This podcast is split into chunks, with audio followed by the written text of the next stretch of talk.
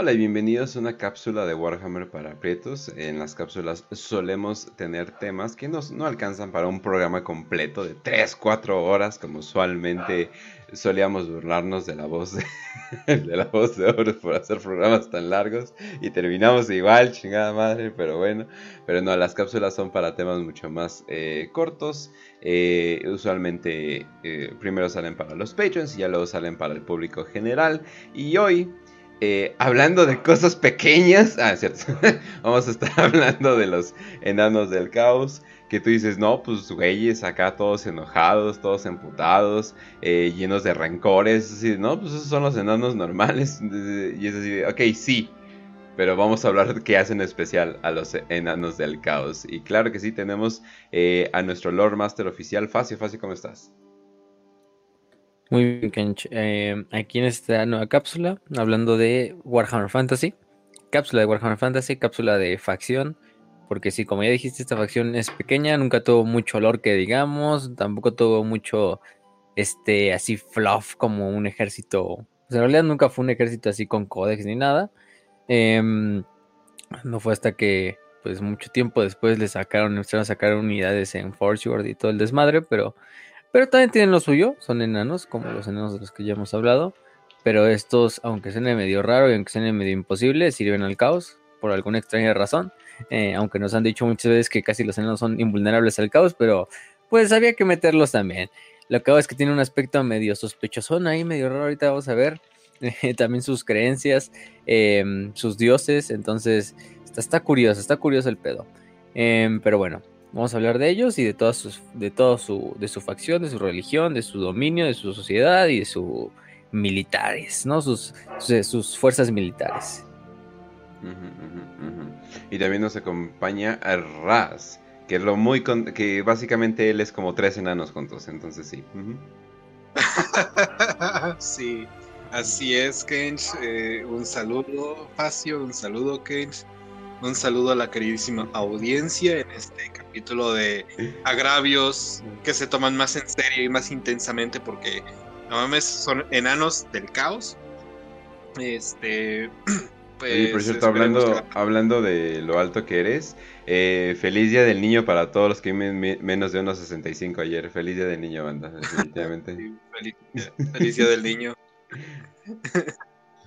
Feliz Día del Niño a, nuestro queridísimo Chalino. Espero que la pases muy bonito. Salud del Chalino, como chingados, ¿no? Sí, sí, sí. Pero bueno, eh, pues sí. Hoy toca enanos, mm. niños, enojones. Y pues sí, eso. Vamos a darle. Ok. Bueno, entonces nos dices de que, o sea, tienen miniaturas, o sea, no son tan olvidados como los exoditas, o sea, pero estamos hablando de una facción bastante olvidada, bastante chiquita, ¿no? Sí, de hecho, la, o sea, salen y son mencionados primera vez en la cuarta edición de Warhammer Fantasy Battle, en un suplemento de la White Dwarf, donde literalmente se llamaba este, Enanos del Caos. Eh, y pues nos dan un poquito de lore, ¿no? Nos dan un mapa incluso de dónde estaba su, territorio, eh, algunas reglas para sus unidades, unas cuantas unidades. Pero pues nunca, o sea, o sea, nos daban información de unidades, pero no nos daban las unidades. Entonces, pues bueno, lo cagado. Este, luego en la sexta edición, en una de las campañas de Tormenta del Caos, eh, los, los estos güeyes se incluyen eh, pero en los ejércitos del caos, pero solo a través de la, de la, esta, de la unidad específica que es los cañones infernales, que es una unidad del caos, eh, o de los guerreros del caos, que es este cañón, que también está en el juego de Total War, pero como es un, un cañón que está hecho por los enanos del caos, tenía estas miniaturas eh, que lo iban pues como moviendo o lo iban manejando unos enanos del caos. Entonces eran las únicas unidades que había porque pues eran parte de la unidad del cañón infernal. En realidad no era como que, ah, enanos del caos. Eh, y de hecho en el juego de Total War, si se fijan desde el 1, están los enanos del caos. Te dirán, ah, cabrón, ¿están los enanos del caos en el juego? Sí, están los enanos del caos. Si juegan como el caos, fíjense en los cañones infernales. Y los güeyes que lo van moviendo, literalmente son enanos del caos. Entonces ahí están los enanitos. Eh, ya tienen su modelo y todo. Se, supone que para el Total War Warhammer 3 los van a sacar ya como facción. Ya creo que está como confirmado de que ellos van a salir como facción. Entonces le van a dar un chingo de flop, van a utilizar a las, a las estas, a las miniaturas que ya se habían mencionado en el lore y les van a meter ya modelos nuevos, ¿no? Quizá nunca los veremos ya como un ejército, o quién sabe, a lo mejor en un futuro con este renacimiento de Warhammer Fantasy, quizá. Pero bueno, luego en octava edición eh, tuvieron, Force World empezó a crear eh, un suplemento conocido como Tamurkan, el trono del caos, y ese tenía muchas partes del lore de los, de los, de los enanos del caos y unas cuantas listas de ejércitos. Aparte de eso, empezaron a sacar también unas cuantas miniaturas eh, de metal. obviamente son miniaturas de Forge World. No son las miniaturas como tal de Games Workshop. Eh, aunque bueno, Forge World es parte de Games Workshop. Y de hecho, la lista, podías jugar con esa lista en, torneos y en, el juego de mesa. Eh, obviamente no era un ejército como tal de plástico como los demás. Pero bueno, ya tenías algo así como un ejército de, de Forge World, ¿no? Entonces algo era algo. Entonces quizá no era tan formal como otros ejércitos, pero Tampoco con tantas unidades, pero pues era algo, ¿no? Para por lo menos ahí. La verdad es que no conozco muchos que hayan jugado eso. o que ellos Dwarf. Casi no he visto gente que salga así como Battle Reports de, oh, sí que ellos Dwarfs. Pero bueno, o sea, habrá ahí algunos. Les digo, nunca fue una facción muy, muy, muy aventada porque también como que está medio, medio rarito el concepto. Pero fíjate que hay puntos importantes del lore de Warhammer Fantasy que gracias a los enanos del caos tenemos. Uno de ellos es, por ejemplo, Grimgor Ironhide, que es uno de los principales personajes de los orcos, que es un orco negro. Y los orcos negros, que es una raza todavía más poderosa de orcos, son unos orcos más grandes, más... Se llaman orcos negros porque su piel es un poquito un verde más oscuro. Y entonces fueron creados por los enanos del caos para servirles como esclavos. El peor es que se rebelan, eh, hacen su desmadrito, se escapan y se unen con los demás orcos en el resto del mundo de Warhammer Fantasy, ¿no? Y se vuelven los orcos más poderosos, los orcos más fuertes, se empiezan a reproducir. Entonces pues ya tenemos el problema de que no solo tenemos a los orcos normales, ¿no? Los comunes y corrientes, a los goblins, em, entre otros, ¿no? También tenemos a los orcos negros, que pues, son más grandes que un boy, ¿no? Serían como los nobs, así equivalente en Warhammer 40.000, ¿no? Orcos más grandes, orcos más poderosos. Y entre ellos Grimgor Ironhide es el líder de todos los orcos negros, es el orco negro más poderoso y el güey, pues ahí está, es uno de los personajes principales de, de, los, de los pieles verdes en Warhammer Fantasy. Y es gracias a que surgió por los enanos del caos, ¿no? Este, de hecho, hasta en el fin de los tiempos se agarra putos con Arcaon y, casi desmadra a Arcaon. o sea, pinche Arcaon le está dando una putiza el, el Grimgor. Pinche Grimgor pudo ser el que, pudo ser el güey que casi salva el, mundo de Warhammer Fantasy, pero le tuvieron miedo a Alexis, entonces. Luego Arcaon lo termina matando, pero bueno, no pasa nada. Entonces, los enanos del caos, ¿no? Ya dijimos como el trasfondo de en qué edición salieron. Pero los enanos del caos también conocidos como Dagwizar, que es su otro nombre. Recordemos Dagwiz como enano en el, en el idioma de Casalit, de los enanos. Y pues Dagwizar ya como enano del caos, supongo. No sé cuál sea la traducción exacta, pero bueno, se supone que es una subraza de los enanos. Al final del día proceden del mismo origen que los enanos, pero que fueron corrompidos hace mucho tiempo cuando fue la llegada del caos al mundo cuando fue la gran guerra contra el caos, la primera donde los hombres lagarto, los altos elfos estaban en su apogeo.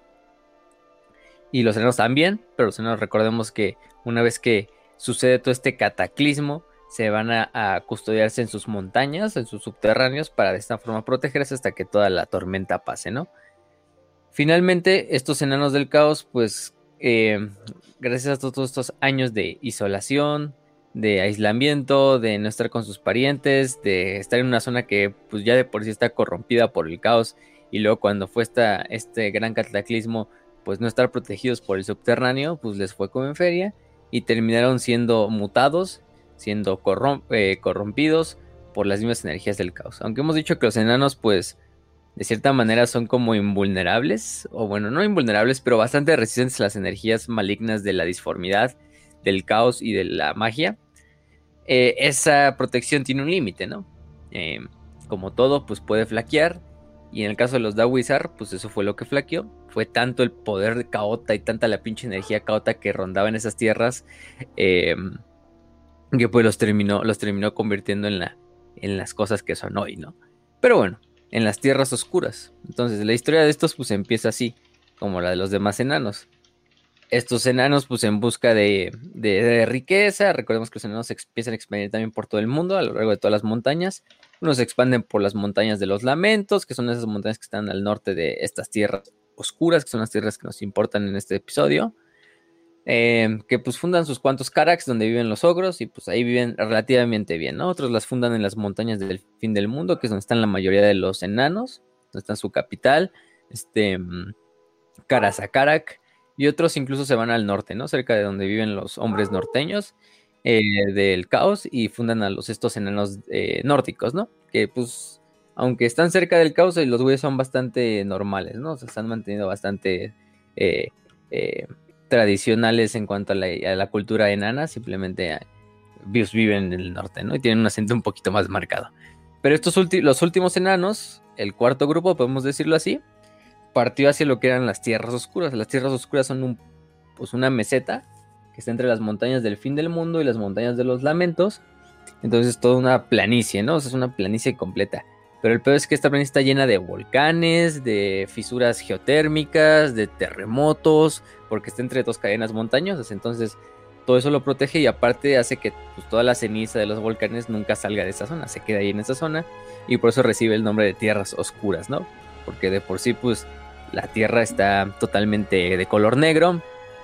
Eh, aparte hay que decirlo que es una tierra, aunque horrible y muy mala para, la para los cultivos y para la vida, es una tierra que pues tiene bastantes minerales, bastante metales preciosos, oro, em, óxidos, hierro. Entonces, pues estos enanos fue la primera vez que cuando llegaron a esta zona, pues les dijo, ah, pues sí está culero, ¿no? Pero pues somos enanos, podemos vivir a partir de cerveza, ¿no? Entonces vamos aquí a fundar nuestros pinches asentamientos.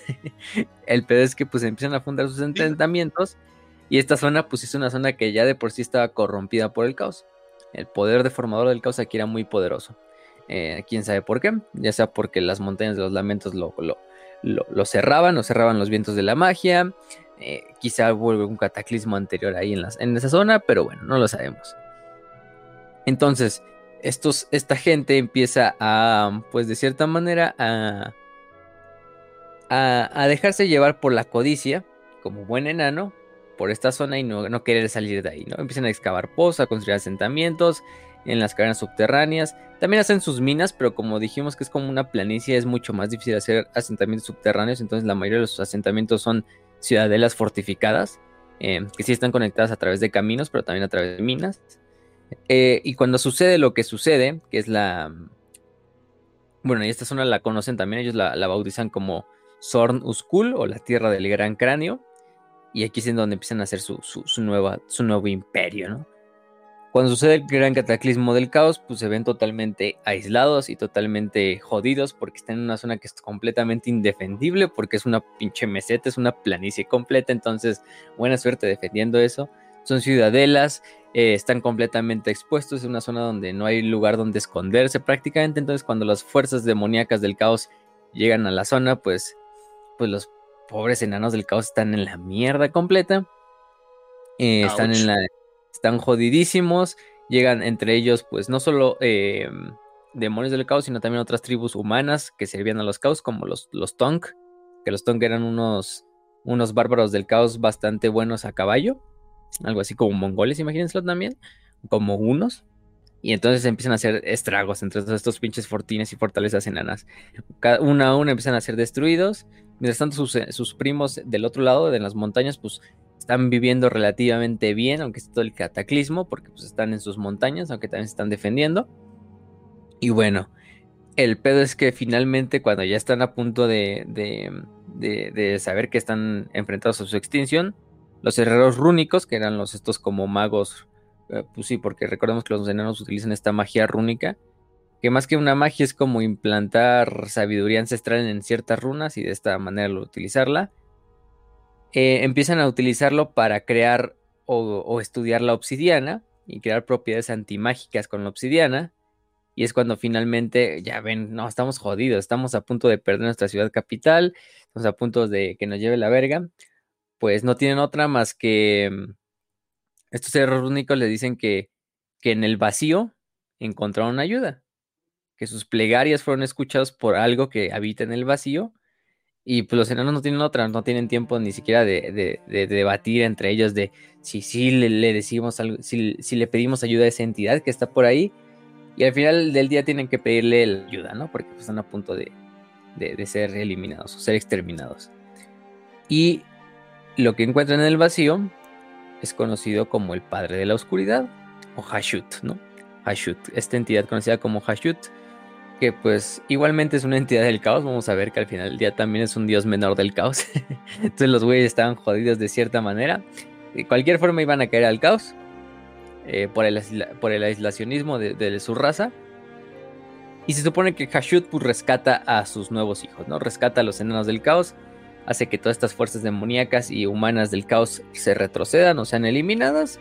Y los enanos del caos empiezan a volver a aumentar sus números, a restablecer su poder y a volver a crear su imperio, a restablecer su imperio.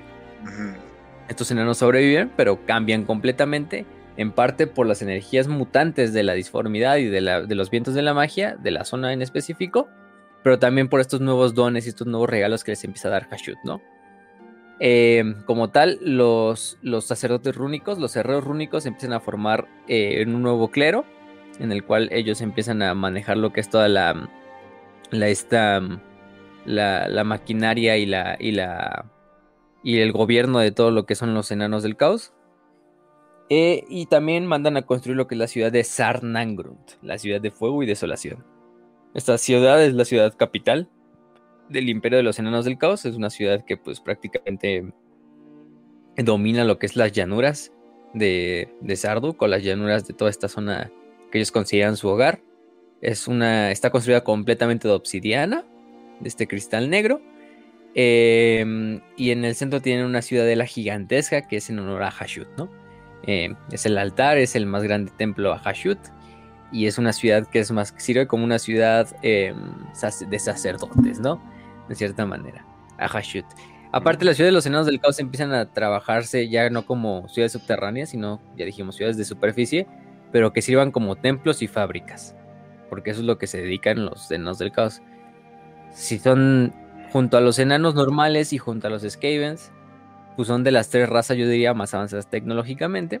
Bueno, y también puedes meter al Imperio si quieres, por ahí, ¿no? Este, en cuarto lugar. Pero vaya, son enanos del caos, son enanos, al final tienen todo ese talento de la artesanía, de la ingeniería, pero aparte le das la potencialización de utilizar energías disformes, de utilizar los vientos de la magia, pues buena suerte, ¿no? Entonces, vas a tener buenos, buenos resultados, ¿no? Algo así como un Dark Mecánico en, Warhammer Fantasy, ¿no? Porque los güeyes también trabajan y experimentan con demonios, los meten en máquinas, etcétera, etcétera, ¿no? Entonces, tienen ese... Nada puede salir sal. Sí, nada puede salir mal. Y bueno, eh, también empiezan a construir sigurats, que son estas clásicas pirámides mesopotámicas. y vamos a ver que es curioso porque si se fijan en las imágenes que están poniendo en el overlay, eh, ¿a qué le recuerdan esos enanos del caos, no? Con esas barbas curiosas, esos sombreritos, esa nariz así como ganchuda. pues literalmente, ah, literalmente son, son babilónicos, mesopotámicos, o sea, semitas de cierta manera, porque pues mm. Los semitas al final proceden también de Mesopotamia. este ya, ya saben qué. J-Words. Eh, entonces tienen esta nariz clásica, así esta nariz ganchuda, estas barbas así súper babilónicas. italianos. Sí, no, no, malditos, malditos italianos, franceses, este. Entonces, pues tienen este efecto súper babilónico que tienen una zona así que está tan rodeada por montañas. En vez de dos ríos, está rodeada por dos montañas, dos cadenas montañosas. Eh, le rinden culto a un dios toro, como el buen Moloch o el buen Baal de la vida real, al cual literalmente le sacrifican carne, le sacrifican esclavos, niños, supongo, bebés, quién sabe, a lo mejor este, prepucios también le sacrifican a, Hashut, entonces, pues, pues ahí está, ¿no? Este era su nuevo dios, a su nuevo dios toro. Ahorita vamos a hablar un poquito de Hashut, ¿no? Pero bueno. Además el o sea, como que aquí sí se fueron muy... Hashut, sí se fueron muy con la... Es un nombre con, la, con este pinche... Es un nombre con mucha mucho, con mucho jojol. Este... Mm, em, entonces, pues por parte de esa como que sí les valió ver aquí los de Games Workshop y dijo, ah, sí, aquí ponen el pinche así, lo más racial, sí, lo más, lo más así pinche esotérico, así pinche demoníaco, así semítico que te puedes imaginar y meten en los enanos del caos. Y bueno, les quedó bien, no los culpo. Entonces, entonces, pues sí, gracias a toda esta magia, los enanos del caos empiezan a mutar. Y lo característico es que pues siguen siendo enanitos, siguen siendo enanos, o sea, un metro veinte más o menos como todos los demás enanos Pero, por ejemplo, algunos datos para que los identifiquen, aparte de las armaduras y de eso, esos, esas barbas negras que se, se cuelgan bastante babilónicas, casi siempre todos los enanos del caos tienen estos como colmillos gigantes que les sobresalen. Sus colmillos crecieron por alguna extraña razón. Eh, y tiene estos colmillotes así que le salen por la, por la boca. Pero, pero son de abajo, güey. O sea, son inferiores, no, no, de arriba. Eso es lo que. no son de arriba. Entonces parecen así como si fueran, pues es que como dientes de sable. Ogros, Orcos, sí, como ogros, pero enanos, no sé, está raro. Eh, aparte, algunos otros le salen cuernos. Eh, aunque a veces traen sus gorritos y se los tapan, pero muchos traen cuernos así como si fueran de toro. Eh, por lo mismo de que Hashut es un dios pues, representado como un toro. Incluso a algunos les empezaron a salir pezuñas em, en vez de piernas. O sea, las mutaciones son muy presentes dentro de la sociedad de enanos del caos, ¿no? O sea, cada bebé de enano del caos que nacía, pues salía con nuevas mutaciones. Hasta el punto de que hay unos que se llaman los centauros toro, que es un tipo de enano del caos que literalmente es uno de los más mutantes porque de hecho, cuando nacen, pues la mamá muere porque, pues no mames, para ir una de esas madres, pues buena suerte, siendo una enana. Entonces, literalmente lo que son es que es un, el cuerpo de un centauro, el cuerpo de un caballo más o menos, de un toro, más bien es de un toro, pero el torso y la cabeza es de un enano, un enano del caos. Entonces se ven como un minotauro hecho a partir de un enano del caos y un toro. Entonces de esa manera, pues sí. Además son caníbales, entonces a la verga, este, solo comen carne de otros enanos del caos. Eh, son utilizados como guardias de honor por otros enanos del caos, em, por los hechiceros más que nada. Y se dice que son como los hijos más benditos de, del padre en la oscuridad, que es este Hashut, ¿no? Em, y son esta, y también sirven como guardaespaldas, como guardias de los templos de Hashut, etc. Entonces, pues sí, y los güeyes son carnívoros, ¿no? Entonces, bueno, en realidad todos los enanos del caos son carnívoros, pero pero estos mazos, estos ya son como una pinche bestia, hecha, hecha y derecha. Entonces, pues por esa parte sí, ¿no? Entonces empiezan a adorar a su nuevo dios, empiezan a corromperse completamente, a ser los super crueles, a trabajar principalmente lo que es la industria de los esclavos, a capturar a lo que son todas las tribus humanas cercanas que también vivan en las tierras oscuras, también las tribus de, de, de goblins. Aquí había una especie de goblin que era curiosa, que algunos creo que sí conocen, pero son los Hobgoblins. Los Hobgoblins son un tipo de, pues sí, de goblin. De hecho, es una raza de piel verde, de goblinoides, así también se les dice.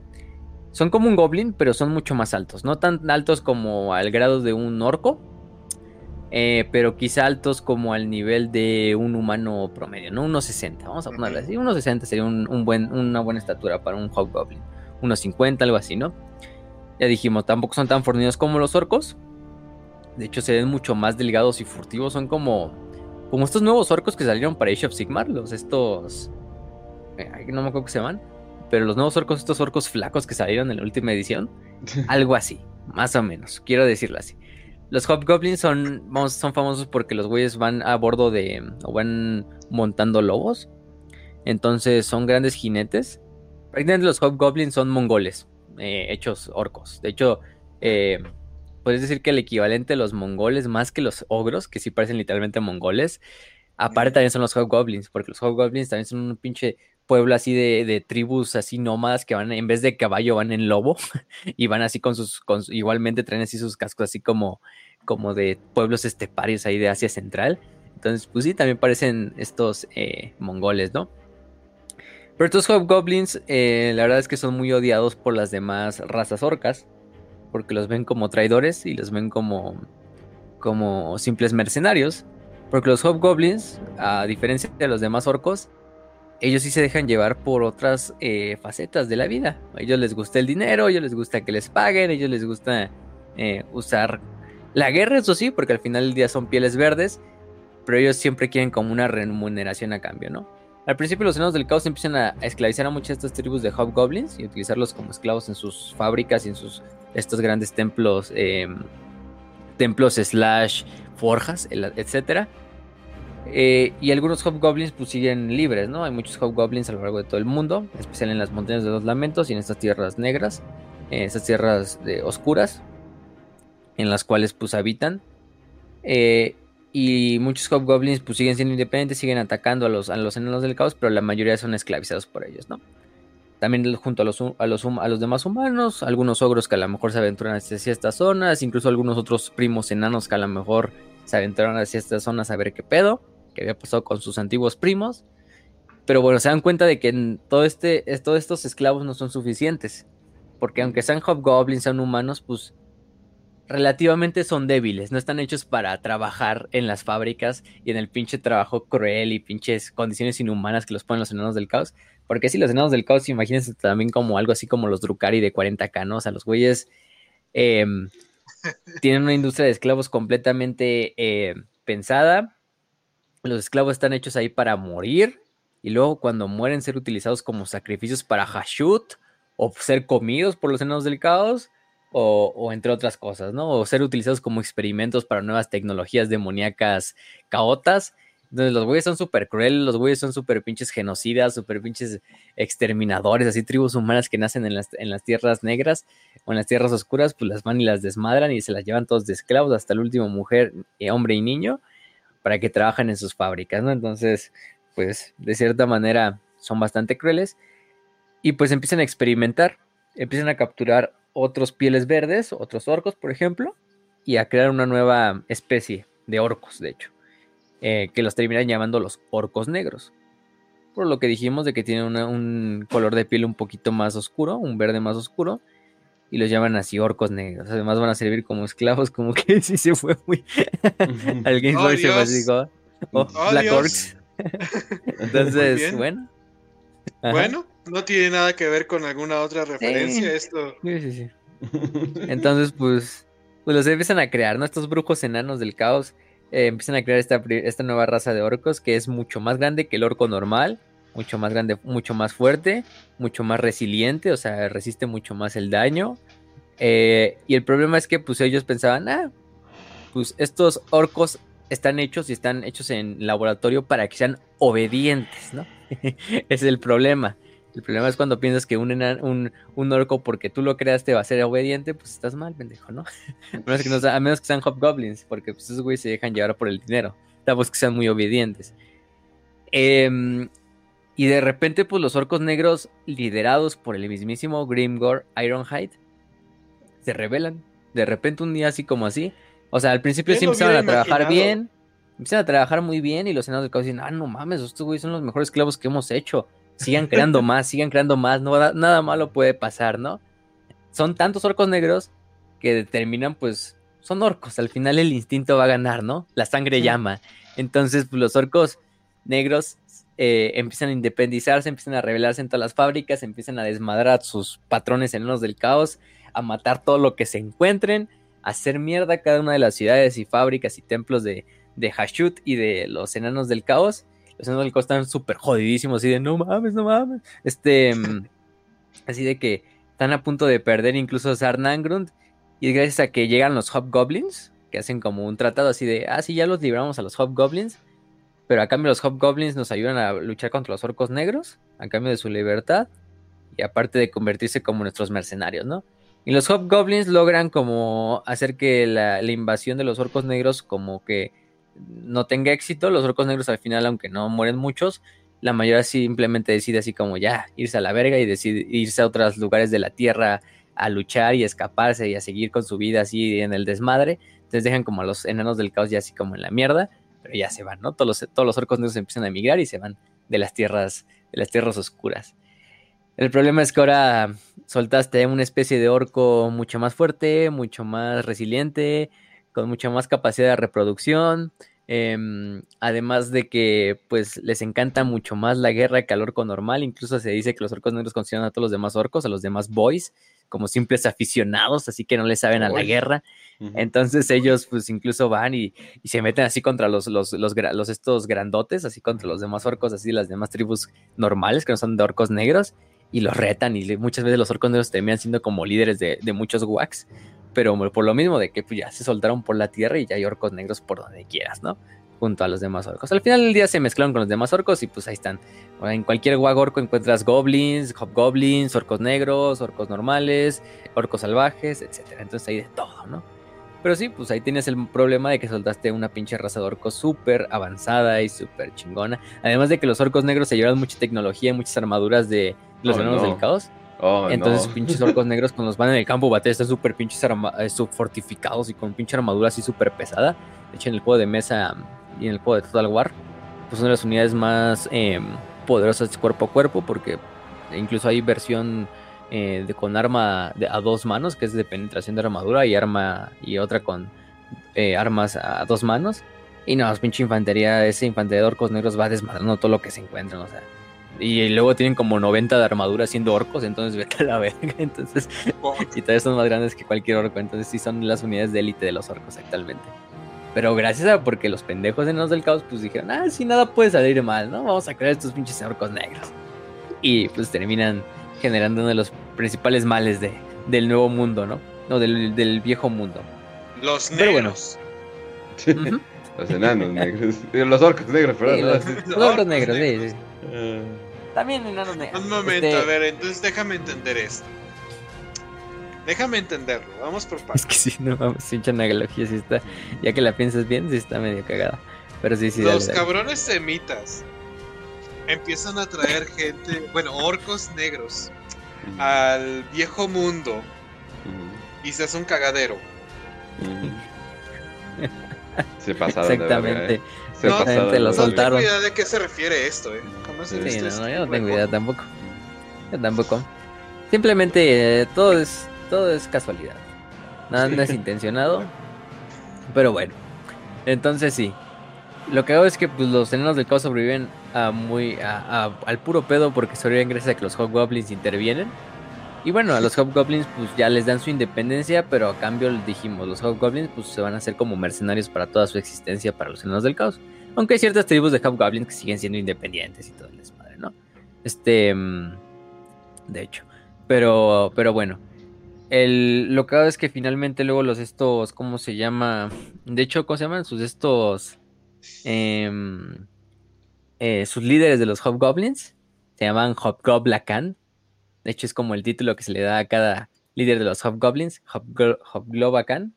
Eh, y el actual es Hobglobacan, pues el que está ahorita, ¿no? Que, el que estaba desmadrando a Katai y todo el desmadre. Sí, también les causan muchos problemas a, a Katai, porque recordemos, están las montañas de los lamentos y más allá de las montañas de los lamentos ya está Katai, que es la zona de los chinos ¿eh? en Warhammer Fantasy, ¿no? Mm. Y los Hobgoblins, como buenos mongoles, tienen que ir a desmadrar a los chinos. Entonces, pues los Hobgoblins al mando de Hobgoblacan, pues van a ir desmadrando todo lo que se encuentran, ¿no? Por las montañas de los lamentos, por las tierras oscuras, por las tierras de Katai, entonces, bueno.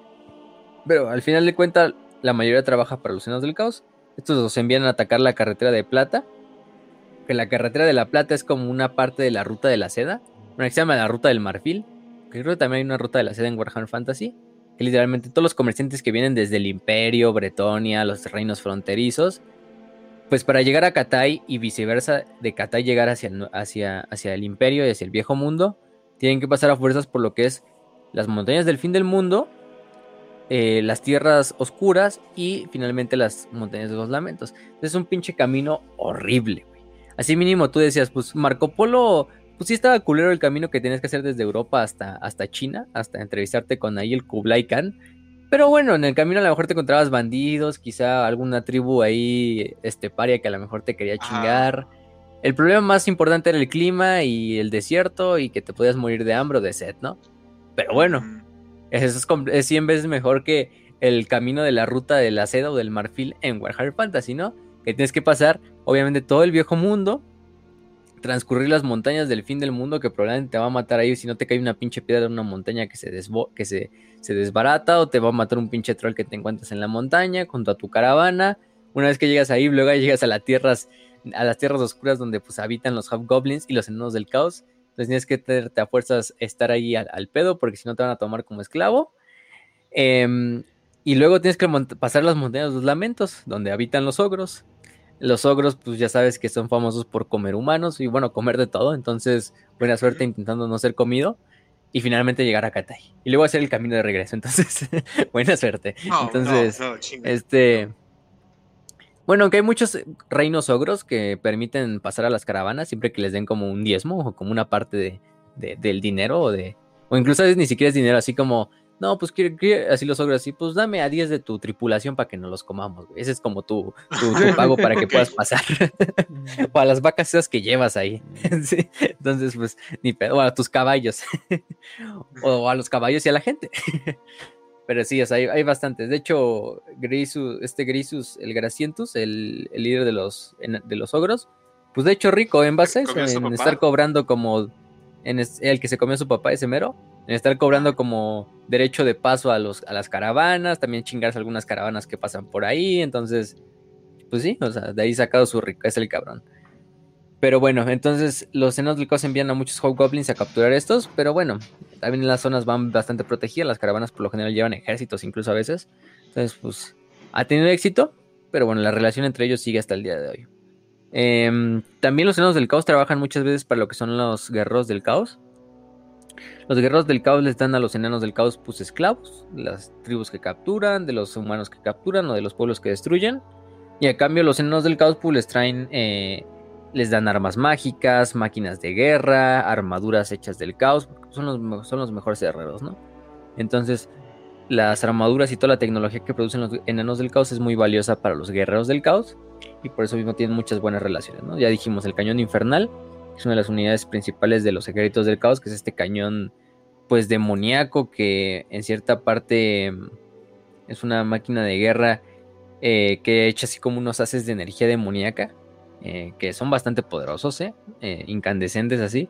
De hecho, hasta está hecho así como de también de energía demoníaca, porque en la parte de atrás se ve como traen como unas pinches pedazos de carne así demoníacos que van así como eh, eh, gritando y hablando y la mamada, mientras vas echando cadáveres en lo que es la parte de atrás del caldero del cañón y eso va generando como la munición, ¿no? La munición demoníaca. Entonces, bueno. Entonces, por esa parte, pues sí. De hecho, hay enanos del caos, así como si fueran como consultores militares, así que envían a los, a los ejércitos de los guerreros del caos, así para que manejen sus máquinas, ingenieros, etcétera. Y de esta manera, pues, mantienen su economía, ¿no? A través de, primero, que los Hobgoblins pues estén asaltando las caravanas, ¿no? Trajillándose esclavos, pero aparte de estar vendiendo sus máquinas, su tecnología, lo que son las demás facciones caotas, ¿no? A los guerreros del caos, a las tribus eh, de humanos caotas como los Tonk, como los Hank, etcétera, eh, entre otros, ¿no? Y pues eso es lo que mantiene la economía de Sarnangrund y de las demás, de las demás tierras de los enanos del caos. Em, ¿Qué más podemos decir de ellos? pues sí, toda la llanura de Sartuk, que es esta llanura donde se encuentra el imperio, está eh, plagada de lo que son fuegos volcánicos, eh, de estas calderas que utilizan. De hecho, utilizan muchos de los volcanes propios de la zona para como darle poder a sus calderas. Entonces, la ciudad de los enanos del caos por lo general es una ciudad hecha sobre un volcán. Entonces, de cierta manera, pues le sirve de muy buena de muy buena protección, además de que son pinches chigurats por lo general, o templos. Entonces son kilómetros, kilómetros, como si fueran pinche hype cities también. Entonces, de esta manera, pues les permiten a los, a los enanos del caos proteger estas zonas, pues de forma decente, ¿no? Porque pues ya vimos que contra los, los orcos negros no les fue muy bien. Entonces, bueno, ¿qué más podemos decir? Eh, vamos a hablar un poquito de, su dios, de Hashut. Este Hashut es un dios menor del caos, hay que tenerlo en cuenta, eh, por lo que se nos ha dicho. Eh, aunque algunos dicen que simplemente es un gran demonio. No se sabe de qué dios oscuro, pero pues si te fijas, sí podría ser. O sea, el güey tiene unas. Al final del día, ¿quiénes son los que tienen más aspecto de toro? De demonio así clásico. Pues los demonios de Korn, ¿no? Aunque también los demonios de caos sin dividir, pues también. O del caos absoluto también tienen ese aspecto medio normal, así como de demonio clásico. La teoría está ahí, de que es un dios menor del caos, así como la gran rata cornuda, como lo era Malal, o simplemente es un gran demonio que pues se hizo pasar como un dios oscuro, engañó a estos cabrones para que lo empezaran a adorar y pues se dio rienda suelta en, en, este, en este mundo, ¿no? Se supone que Hashut es dios de la tiranía, de la codicia, del fuego y del odio, ¿no? Es un dios que da mucho poder, pero a cambio de un gran precio, como todo dios del caos, y bueno, como todo dios en general. Entonces, pues de cierta manera Em, al sellar su pacto con Hashut, todos los enanos del caos firmaron su destino. Y bueno, eh, tiene templos en cada ciudad. Estos templos ya dijimos son templos gigantes que están en ciudadelas, en honor a Hashut, protegidos por los mismos estos centauros toro. Son estos enanos del caos mutados que parecen centauros, pues. Y se les dan cientos de al día de, sacrificios, en especial con carne eh, humana, o bueno, carne en general de esclavos y sangre, ¿no? Em, o incluso otros enanos del caos. Aparte se supone que Hashut es el mismo dios que les dio parte de la, del conocimiento mágico de la industria y de la herrería para crear maquinarias demoníacas y artefactos de guerra demoníacos, ¿no? Entonces, pues Hashut también es dios patrón de Sarnagrun, que es la ciudad del fuego. De hecho, la ciudad Sigurat que está en el templo de Hashut es la, el punto culmine de su templo. y bueno, em, ya dijimos, la mayoría de los enanos del caos, pues de cierta manera em, comparten o son mutados por su propio dios, o empiezan a compartir estos rasgos de toro, ya sea que les salen cuernos, colas eh, de toro, pezuñas o estos pinches colmillos que también Hashut trae. Y bueno, pues eh, también hay otros enanos que también son mutados a unas cosas llamadas lamasus. Eh, los lamasus, em, los lamasus son como una especie de toro gigantesco em, que tiene alas. Un toro gigantesco así demoníaco. Se supone que son. Eh, a partir nacen de unas cosas que se llaman grandes tauros. Y los grandes tauros son enanos del caos. Que también son mutados. que fueron mutados por Hashut. Eh, y que pues literalmente, como el nombre lo indica, mutan y se convierten en pues, unos pinches tauros, en unos tauros gigantes, en unos toros gigantes. En unos toros gigantes rojos, así demoníacos, con alas rojas, entonces son como si fuera del tamaño de un dragón, una serpiente alada, eh, que pues prácticamente eran enanos del caos, que pues mutaron a esa madre. Y esos grandes tauros pueden mutar luego a un lamazú, por así es como un pinche toro gigantesco, así del tamaño, así ya literalmente de un dragón. Eh, y es como uno de los avatares, se supone también de, de Hashut, ¿no? Estos grandes lamasos que también pueden utilizar como monturas otros enanos del caos. Pero en principio todos estos pinches grandes tauros y estos lamasus fueron enanos del caos. En su juventud o cuando nacieron. Simplemente que mutaron para convertirse en esa chingadera, ¿no? Em, de hecho, Hashut no lo mencionan hasta la White Dwarf 161, lo menciona Rick Priestley, que es uno de los creadores de Warhammer. Este, se supone que los enanos del caos simplemente eran mutantes que eran campeones también como de Korn, la mayoría. Eh, eso es de hecho lo que sale en Realm of Chaos, Slaves to Darkness, que fue el libro que mencionamos una vez. En el este de. Mm, ah, sí, pues en el de mm, Los Periodos y los Condenados mencionamos ese libro. Creo que ya también está en la biblioteca. Pero bueno, luego se les reimaginó y se les dio un dios independiente que era Hashut, que era este dios nuevo, ¿no? Que este dios toro. Em, y ya se le dio esta forma. Y bueno, Hashut pues ahí anda, ¿no? Eh, como este dios. No, no, ha, no ha dejado de ser canon. Nada de esto de los enanos del caos ha dejado de ser canon. Bueno, ha dejado de ser canon que ya no son guerreros de Korn, sino que son guerreros de Hashut. Em, y bueno. Eh, entre la maquinaria esclavista de los enanos, pues los, los esclavos más, más codiciados siempre son los humanos. Y también los pieles verdes, ¿eh? hasta cierto punto muchas veces los pieles verdes los son capturados, en especial orcos, más que orcos negros, porque ya vieron que pues, los orcos negros fueron un completo fracaso. Mejor pues orcos normalitos. Ya te los tienes aquí. Eh, también los ogros, por su gran fuerza, son apreciados. Los Skavens, que también viven cerca, porque pues, hay Skavens en todos lados, en las montañas de los lamentos, en las montañas del fin del mundo, en las propias tierras oscuras. Hay una de las zonas Skavens más, eh, más conocidas de todas, em, que es esta, ¿cómo se llama? Déjame ver, aquí lo tengo. Eh, mm, mm, mm, ¿Cómo se llama? La fortaleza se llama este, Crookback Mountain, que es una fortaleza Skaven. Esta montaña es una de las principales fortalezas, creo que es del clan. Ay, no, les mentiría, creo que es del clan, del clan Spritter, una madre así. Pero no, no me acuerdo muy bien. Entonces, esta, esta fortaleza Skaven pues, está cercana a lo que es la, la zona de influencia de los enanos del caos. Y por eso también ha habido guerras entre los enanos del caos y los Skavens. Aunque los dos pues, sean energía, son parte del caos, pues ya sabemos, ¿no? Los Skavens tienen su propia agenda, ellos les vale verga trabajar con las demás fuerzas del caos. Más que sea por su propio beneficio, ¿no? Y para traicionarlas en el último instante. De hecho, cada vez que capturan un Skaven, a los Skaven no se les captura con vida, se les ejecuta en el momento. O se les lleva a Sarnagnut para ser torturados. Eh, o para ser sacrificados en honor a Hashut. Entonces, de esta manera, pues sí, no, no, no. A los Skavens no se les da tregua en las tierras de los enanos del caos. Así como a los enanos del caos no se les da tregua en las zonas de los Skavens, ¿no? Obviamente van a ser comida para todos los Skavens. Entonces, la verdad es que también tienen un, odio muy genocida entre los dos. Pero bueno, tampoco es que haya muchas guerras eh, o guerras, eh, digamos, eh, continuas entre los dos. Simplemente es como que de repente se encuentran expediciones de Skavens o de enanos del Cos por ahí en, la, en las pinches tierras desoladas, pero, pero nada más. o también, te digo, también se les, se les, tortura, pero para sacarle secretos de su tecnología. Así de, oye, pues los Skavens también tienen una buena tecnología, hay que, pues una, una, una, una, torturita, ¿no? Así para que nos diga sus secretos y algo lo, lo sacrificamos ahí al Hashut. Entonces, pues, ah, bueno. Entonces, sí, sí, sí. A la verga, pero. ¿Qué, es lo que hace? Es del Clan ponen un capítulo de Friends. Les ponen un capítulo de Friends y, esperan que se rían. Esa es la peor tortura que me puedo imaginar. También, también.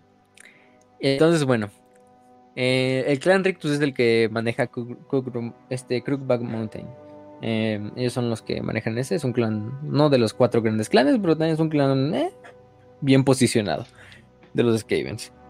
Y bueno, ¿qué más? Entonces, los Hobgoblins también actúan como, como se llama, como las vanguardias de los ejércitos de, de, de los estos enanos del caos. ¿Eran los caos? Por eso es que muchos otros goblins y orcos los odian, porque pues, simplemente los ven como güeyes que se vendieron. y pues en cierta manera, pues sí, porque para eso trabajan, los goblins para eso trabajan, entonces em, pues a ellos les vale verga, ¿no? Ellos están hechos para servir como mercenarios. Orcos negros han llegado a utilizar, pero desde lo que pasó desde el experimento fallido, pues no, ya. Cualquier orco negro que se ve, orco negro que ve, orco negro que madreo en Sardangrun, entonces pues ya nunca se ha intentado hacer otra cosa como esa. Y qué bien, qué bien, porque vaya que no, no fue del todo, del todo muy bueno, ¿no? La magia de los enanos del caos es una magia que aunque todos tienen la fuerza inherente y resistencia a la magia, eh, estos enanos, gracias a los dones de Hashut, lograron como desbloquear la habilidad de la hechicería. Eh, lo hago es que, bueno, los hechiceros enanos del caos Em, son los gobernantes, de hecho, lo, cagado. Además de que son los sacerdotes también de Hashut. Son seres super mutantes, o sea, super pinches mutados, super. O sea, güeyes que ya ni parecen enanos del caos. Hay por ahí unas imágenes en el overlay. Hay uno de los, de los, de los, estos hechiceros. Que tiene una cabeza hasta como de, no sé, güey, parece un perro reptil, algo hasta medio raro, ¿no? Que trae así como en, en la mano así como un fueguito azul. Ese mero, si lo ven ahí en las imágenes, pues ese es un hechicero de, de, los senos del caos. Hay otro que también trae casi como una máscara así como de cráneo, que se ve súper cabrona.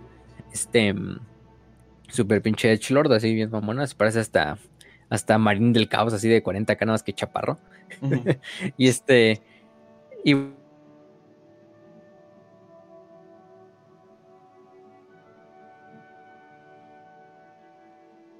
bueno, algo así cagado es que, como ellos nunca deben usar la magia porque son enanos, tienen una maldición que se llama la maldición de la piedra. Se supone que cada enano del caos inevitablemente en algún punto de su vida va a convertirse, va a tener convertirse en una estatua de piedra inmóvil, debido a estar utilizando lo que es el poder de, la magia, ¿no? la hechicería, que ellos no deberían de ser utilizados porque va en contra de su naturaleza de ser enanos. De hecho, empiezan a cambiar por sus pies, digamos, los pies se empiezan a convertir literalmente en piedra, así, en piedra, hasta que va subiendo la enfermedad y va progresando por el resto del cuerpo hasta alcanzar pues, la cabeza y finalmente quedarse como una estatua de piedra, ¿no? Eh, muchos de ellos utilizan este ingeniería, em, su propia ingeniería demoníaca para construirse nuevos cuerpos, es decir, ya ven que sus piernas se están convirtiendo en piedra, pues se las cortan a la verga y quizás hacen un cuerpo mecánico así como de centauro, ¿no? Para seguir. Obviamente, inevitablemente va a seguir subiendo la maldición, aunque tengas tus piernas así de metal nuevas. Y eso, eso ha hecho que algunos pinches enanos del caos y hechiceros prácticamente ya dejen de ser pues de cierta manera humanos y pasen a ser pinches máquinas, así de, en, ciertas maneras, así máquinas demoníacas, así como, como el mecánico, así, casi, casi, transhumanistas el pedo, los transenanistas, los, los enanos del caos, ¿eh? bastante progresivos. Em, aunque pues tarde o temprano también van a suscribir a la maldición, ¿no? Y lo que hago es que eh, cada vez que uno de estos hechiceros del caos se convierte en piedra, los demás hechiceros ponen su estatua así como en el camino en el camino que lleva hacia la ciudad de Sarnagrund y hacia el templo central de, de Hashut. Ahí están todas las estatuas de los antiguos hechiceros de, los enanos del caos que se ha convertido en piedra, así como un, recordatorio, ¿no? De, la maldición que tarde o temprano les va a llegar a cada uno de los, los estos eh, hechiceros. Y bueno, en cuanto a qué más podemos hablar, este, mm, este, este, este, mm, En cuanto a su ejército y su tecnología, pues vamos a decir, las forjas del infierno, que son las forjas eh, prácticamente de sus ciudades, pues son donde crean la mayor parte de su tecnología. Son maestros artesanos, maestros ingenieros, al igual que sus primos de, del viejo mundo.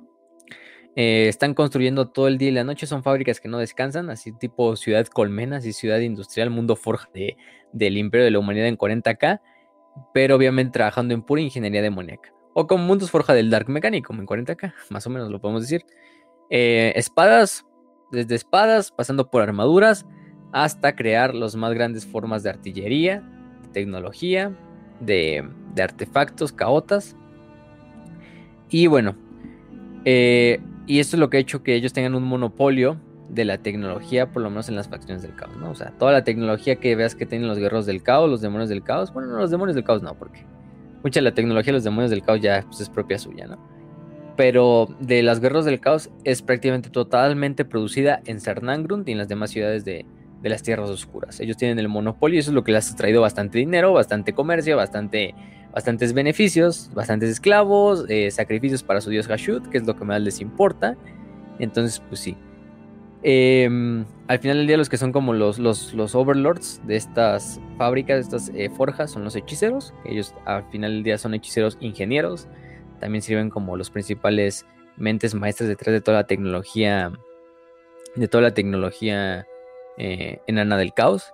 Y los guerreros enanos del caos, pues son guerreros que yo diría son de los guerreros mejores equipados de toda la, de todo el mundo de Warhammer Fantasy, porque los, los enanos del caos no escatiman en recursos cuando se trata de armar a sus soldados, ¿no?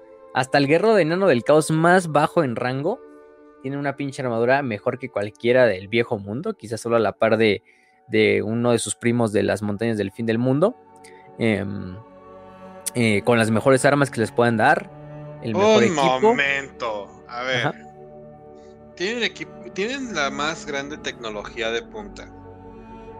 Tienen el control sobre. Bueno, ellos inventaron básicamente a los orcos negros y los enviaron a. a, desmadrar el mundo, básicamente. Puta madre. No voy a mencionar. Y, lo peor es que tienen la nariz súper ganchuda.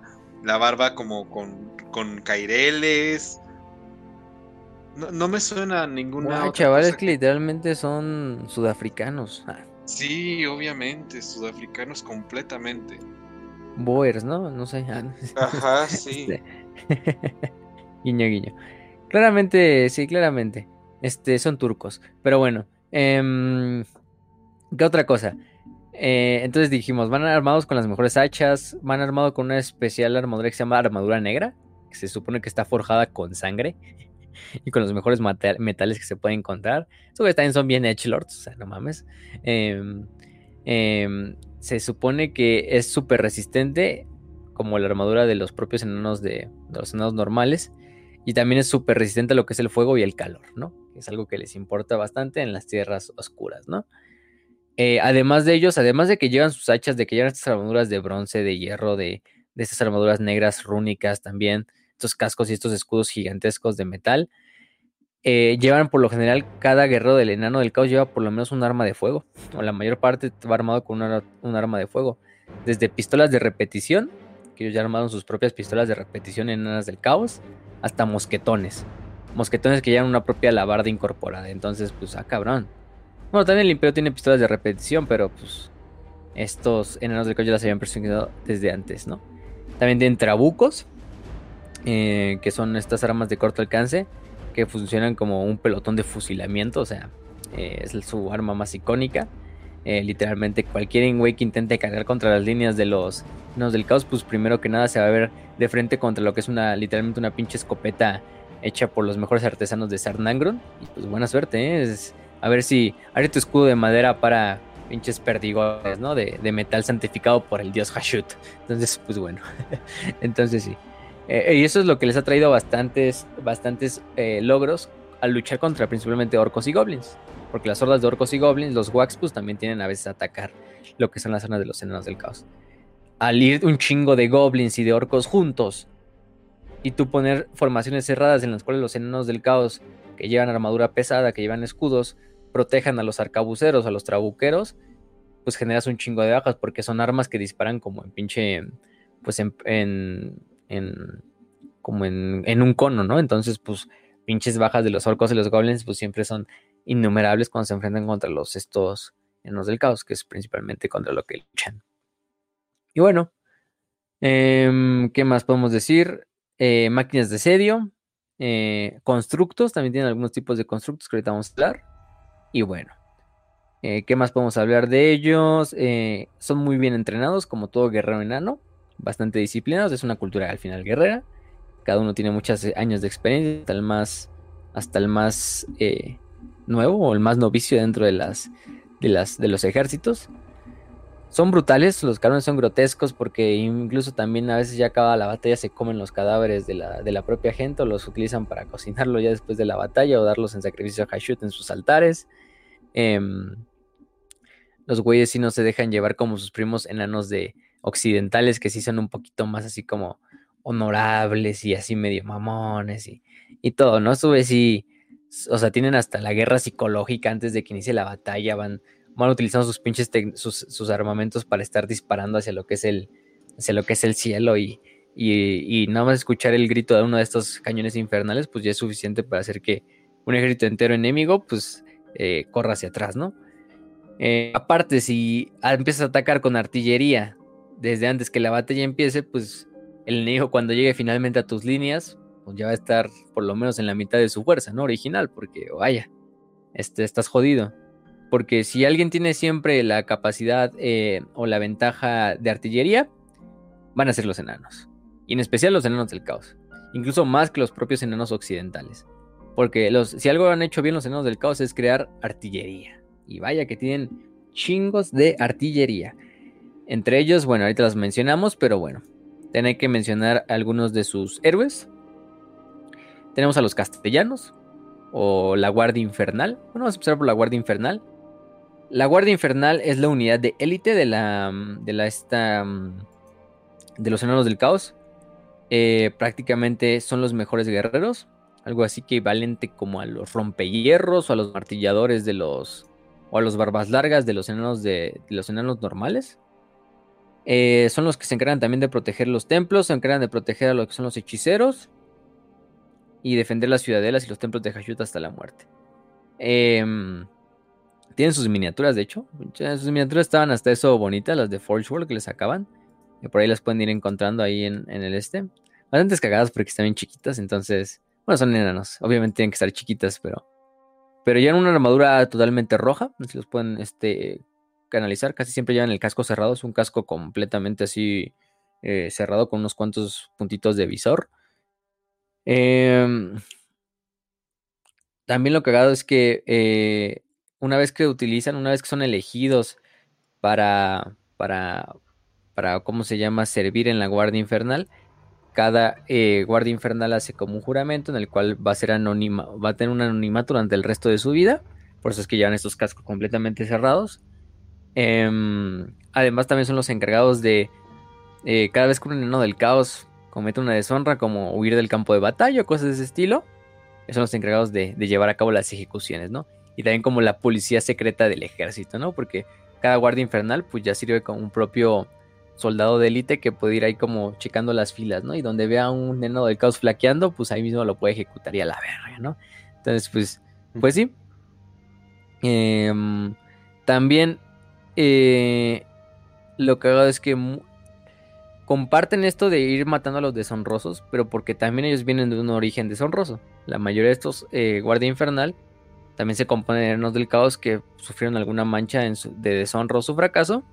Y bueno, una es que, o sea, se convierten en esclavos, que sean muertos, o que finalmente em, sirvan en la Guardia Infernal, ¿no? Donde ya, ya sean esta como, también esta, esta institución medio suicida, ¿no? Porque pues, saben que ellos van a ir. Tarde o temprano se les va a llevar la verga, ¿no? Pero em, se supone que solo si logran que la gloria em, cómo se llama, si vuelven a lograr la gloria o se logran redimir, se pueden quitar la máscara y de esta forma caminar como un igual a lo largo de sus, de sus compañeros, ¿no? Eh, ¿Qué más? Este, también tenemos a los castellanos que dijimos son los líderes de esta guardia infernal.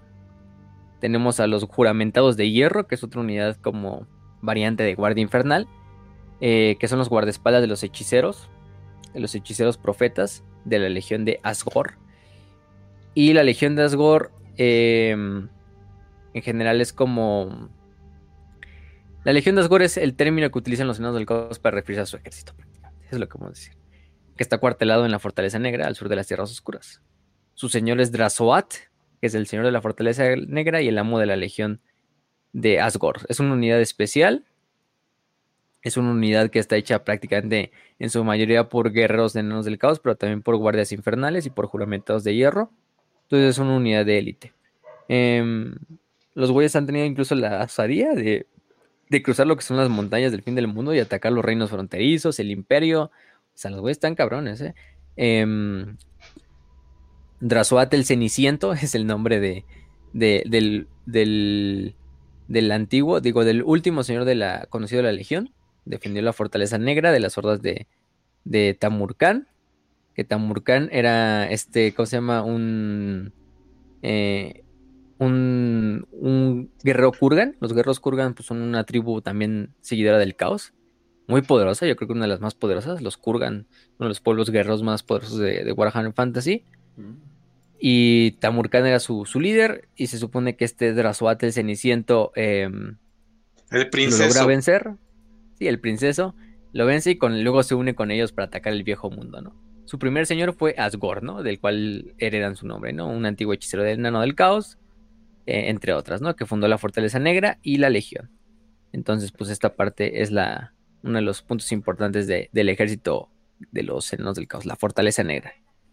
Que pues es la que se encarga de proteger todo el tramo sureste de, la, de las llanuras de, Sarduk. Y proteger toda la parte de abajo del imperio Enano del Caos. Pero bueno, eh, por otra parte tenemos a ¿qué más? los herreros demoníacos. Los herreros demoníacos, pues creo que el nombre nos los dice, son los brujos profetas, es decir, los, los brujos, ya prácticamente los hablamos un poquito, los que tienen y que tarde o temprano se van a convertir en piedra. Eh, ¿Qué más? Tenemos a los, a, los Can Hobgoblins, que también funcionan como héroes. Dijimos, los Cans pues, son en parte los líderes de cada manada o de cada tribu de, de, Hobgoblins. Y pues en parte pues, son los líderes y los que se terminan entrevistando con cada, cada enano del caos para servir a los ejércitos. Obviamente todos están bajo el mando de Hobgoblacan, ¿no? Del actual Hobgoblacan, que es el líder en general de todos los Hobgoblins. Eh, ¿Qué más tenemos? Por ahí tenemos a, los Tauruk. Los Tauruk también son señores centauros, que pues, son los más grandes y poderosos centauros de todos. Dijimos estos centauros toro. Y pues también funcionan como lugartenientes, como guardaespaldas, también sirven parte de la legión de, de Azork, como tropas de choque y guardianas. Y también son los encargados de proteger las legiones y los lugares sagrados de, del dios Hashut y del padre de la oscuridad, ¿no? ¿Qué más tenemos por ahí? Unidades, tenemos a los ballesteros enanos del caos, que son muy parecidos a los ballesteros este, enanos normales. Em, sus ballestas también son ballestas de repetición, y no hay mucho que decir de ellos, pues sí, también van muy bien armados, ¿no? Tenemos los cañones de magma. Los cañones de magma literalmente es un arma eh, que está hecha para luchar contra trolls y otros monstruos grandes. Eh, ratas ogro, eh, ogros, por ejemplo. Y lo que literalmente es un cañón que va montado en ruedas y literalmente lo que hace es arrojar metal fundido y fuego a las víctimas. Es como un lanzallamas gigante a la verga. Literalmente parece un pinche aerógrafo de esos con los que pintas pero gigantesco así en ruedas. Entonces, pero en vez de, echar pintura, pues echa metal fundido. Entonces, pues, ay, cabrón, buena. Pues nada más imagínate, ¿no? El pinche, ¿Cómo se llamaba el pinche dolor que hacer. ¿Cómo se llamaba el, general romano que le echaron eh, oro y oro fundido? Craso, ah, este Craso. Ajá. Y ese le echaron para que tragara oro fundido. Ahora imagínate eso en todo tu cuerpo, ¿no? No sé, no mames, imagínate. O sea, yo pienso peor que, peor que el fuego, porque esa madre aparte se va a secar y entonces, verga, ¿no? Chinga tu madre. Sí, sí, sí. Ni es como hervir, hervirte vivo a la verga, pero bueno, eh, ¿qué más? Tenemos otra que es el cañón estremecedor. El cañón estremecedor es con un mortero gigantesco. De hecho, solo una pieza de artillería por unidad. Em, lo que hago de este es que, pues es como una bomba de racimo es esta, dispara unos proyectiles pesados que van cargados de un chingo de explosivos. Em, lo que hago es que cuando cae al suelo, obviamente, pues cae y impacta y te genera una explosión.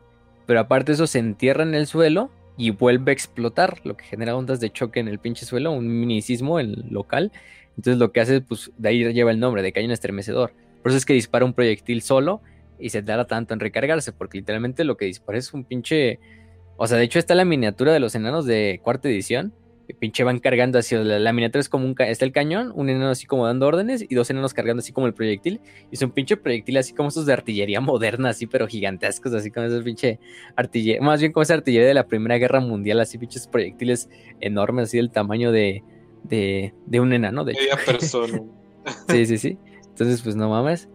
Luego tenemos el cañón infernal, que ya lo habíamos dicho, que era el cañón este de. Mm, de este cañón que es exportado para las tropas y los guerreros del caos. Que siempre va manejado por enanos del caos, claro, claro. Porque no, no lo puedes dejar que unos pinches simples varados puedan manejar un cañón infernal. Tienes que mandar afuera ingenieros para que ellos los manejen. Y bueno. Em, eh, de hecho, lo que hago del cañón infernal, como tiene vida, porque pues, está hecho a partir de demonios se supone que tienen que encadenar y como que atar el pinche mm, el, cañón hacia el suelo o hacia las piedras que estén cerca para que el cañón no cargue hacia el enemigo y empiece a tragárselos, ¿no? Porque literalmente el cañón como que tiene hambre y se quiere comer todo lo que esté en pinche enfrente. Entonces los, los enanos del caos lo tienen que amarrar, güey, lo tienen que ir jalando y lo tienen que amarrar ahí al suelo para que se para que el pinche cañón permanezca solo, ¿no? Y ya luego le empiezan a meter cadáveres por lo que es la parte de afuera, de atrás que tienen como una caldera y esto lo va a empezar a procesar los esas como bestias de carne que traía atrás el cañón. Y eso ya es lo que genera el fuego incandescente, este cauta que dispara que... No, súper... Y además súper preciso ese pinche arma de, fuego. Yo creo que es de los cañones más precisos de todo Warhammer en el juego, tanto en el de mesa como en el de Total War. Porque hasta lo puedes disparar tú solo. Lo puedes disparar manualmente, pero... Incluso aunque lo dispares manualmente, pinche cañón. Dispara un solo proyectil. Pero vaya que los casi siempre tiene ese pinche ese, ese proyectil. Y vaya que es devastador. Porque es pinche fuego disforme. Entonces, ya sabemos que hace el fuego disforme, ¿no? Aparte de que te quema, te va a mutar, te va, eh, te va a hacer mierda. Entonces, y buena suerte intentándolo apagar, ¿no? Esa madre no se va a apagar con nada. ¿Qué otro? Tenemos luego el demonio de hierro, que es un blindado, impulsado por un motor de vapor. Es como un tanque de vapor del imperio, más o menos, podemos decirlo así. Em, que tiene unos cañones de presión en lo que es la parte de enfrente. Entonces, este demonio de hierro es una máquina de guerra que utiliza como artillería móvil para demoler fortificaciones y para también aplastar lo que son literalmente filas enteras de, guerreros, ¿no? Porque dispara estas armas de, presión.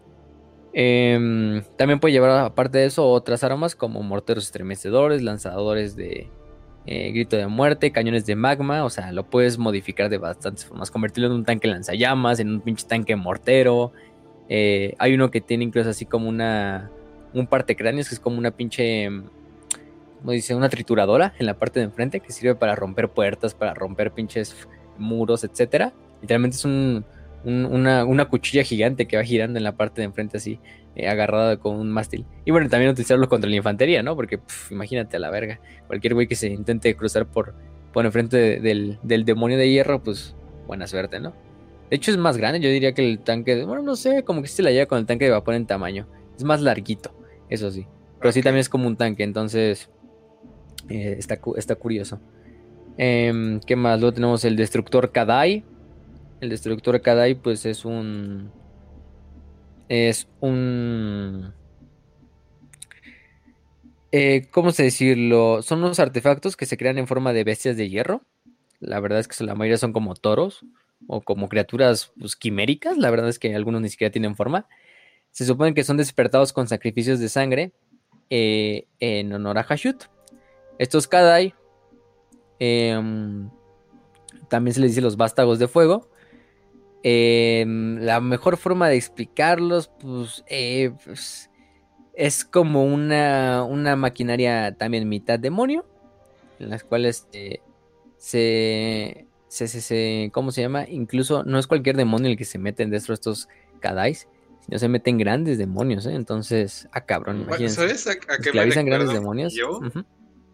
Eh, a mí me recuerda un poquito, y no estoy diciendo que sea el mismo mecanismo, lo mismo, pero eh, un avatar de Kane de 40k. Ah, algo así, algo así. Te parece un poquito. Es que la miniatura, las miniaturas están chingoncísimas de los Kadais. Este, mm, porque fíjense que es como.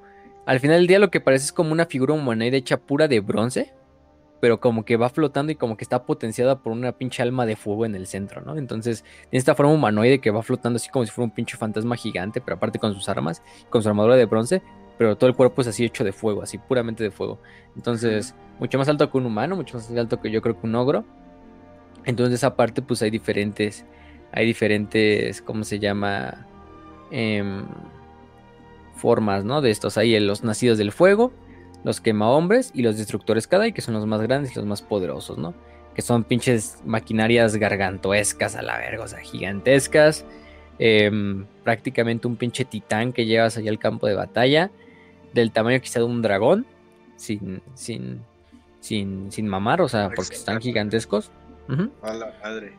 O con forma de minotauros, de grandes toros, con cuchillas por cuernos, o sea, mm, cada uno provisto con diferentes armas, con lanzallamas, con morteros, quizá simplemente con espadas gigantes rúnicas, ¿no? O sea, hechos mierdas a los Kadai sí, sí te desmadra, ¿no?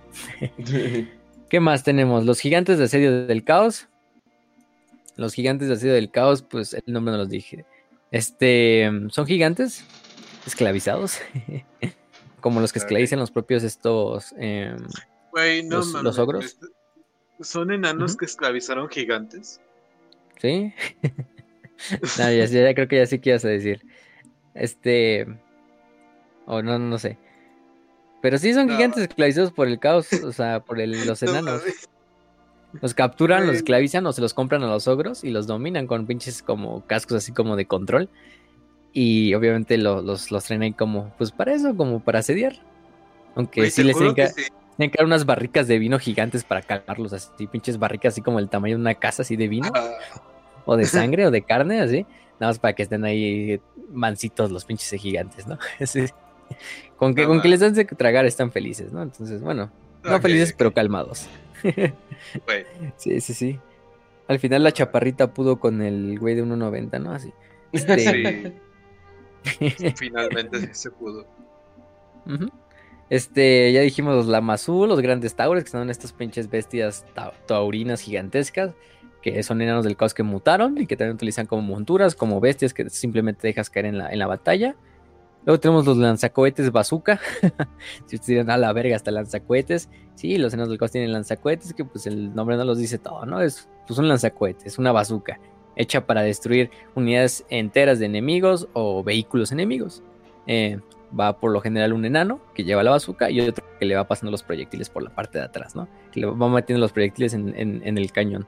Entonces, esos son los lanzacohetes de. o lanzacohetes bazooka.